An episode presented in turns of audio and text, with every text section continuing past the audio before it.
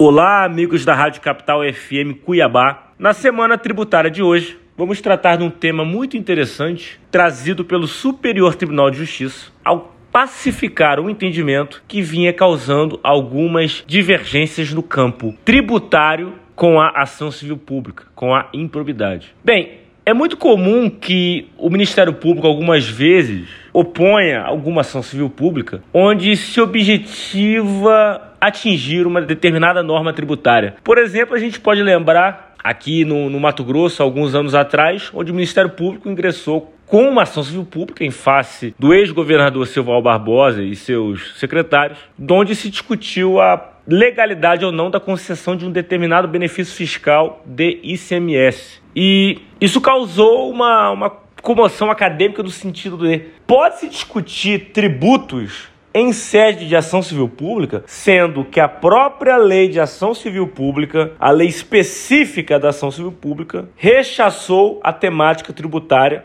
no seu artigo 1 parágrafo único. Isso tem um sentido muito claro, porque quando se trata de tributos, em tese não se está tratando especificamente de direitos difusos e coletivos, mas de uma relação tributária de Estado e contribuintes. Então, deixar essa discussão tributária no campo da ação civil pública poderia acabar por tornar esse instrumento de cidadania numa situação sem limites e que afete o sistema econômico tributário. A primeira sessão do Superior Tribunal de Justiça, é, ao decidir numa demanda federal de concessão de benefício fiscal, isenção de IPI para pessoas com deficiências, acabou rechaçando uma ação civil pública do Ministério Público Federal, onde se acusou a eventual ilegalidade da concessão de benefício fiscal de IPI reduzido para pessoa com necessidade especial, para pessoa deficiente, em virtude da condição exclusiva de renda dela.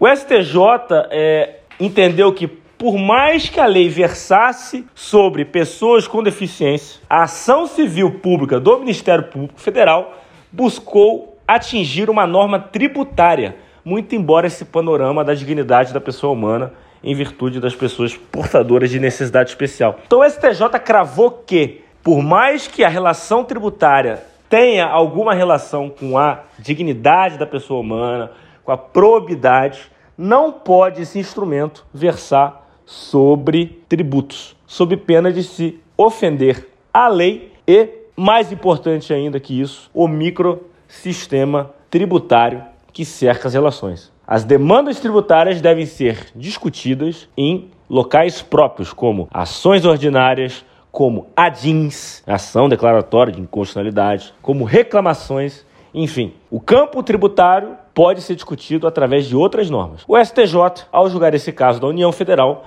cravou que no pedido de uma ação civil pública não se pode constar nada de legislação tributária. Se a gente recapitular no exemplo que eu comentei aqui no começo da minha fala, em tese, o Ministério Público do Mato Grosso não poderia questionar benefícios fiscais em sede de ação civil pública, sob pena de se estar invadindo o microsistema tributário. Essa grande reflexão que o STJ proporcionou para nós e como tributaristas vamos ficar atentos né, para que os tributos sejam discutidos nos locais processuais corretos. E esse local não é a ação civil pública. Contribuíram para a matéria os advogados Pascoal Santulo e Renato Melon.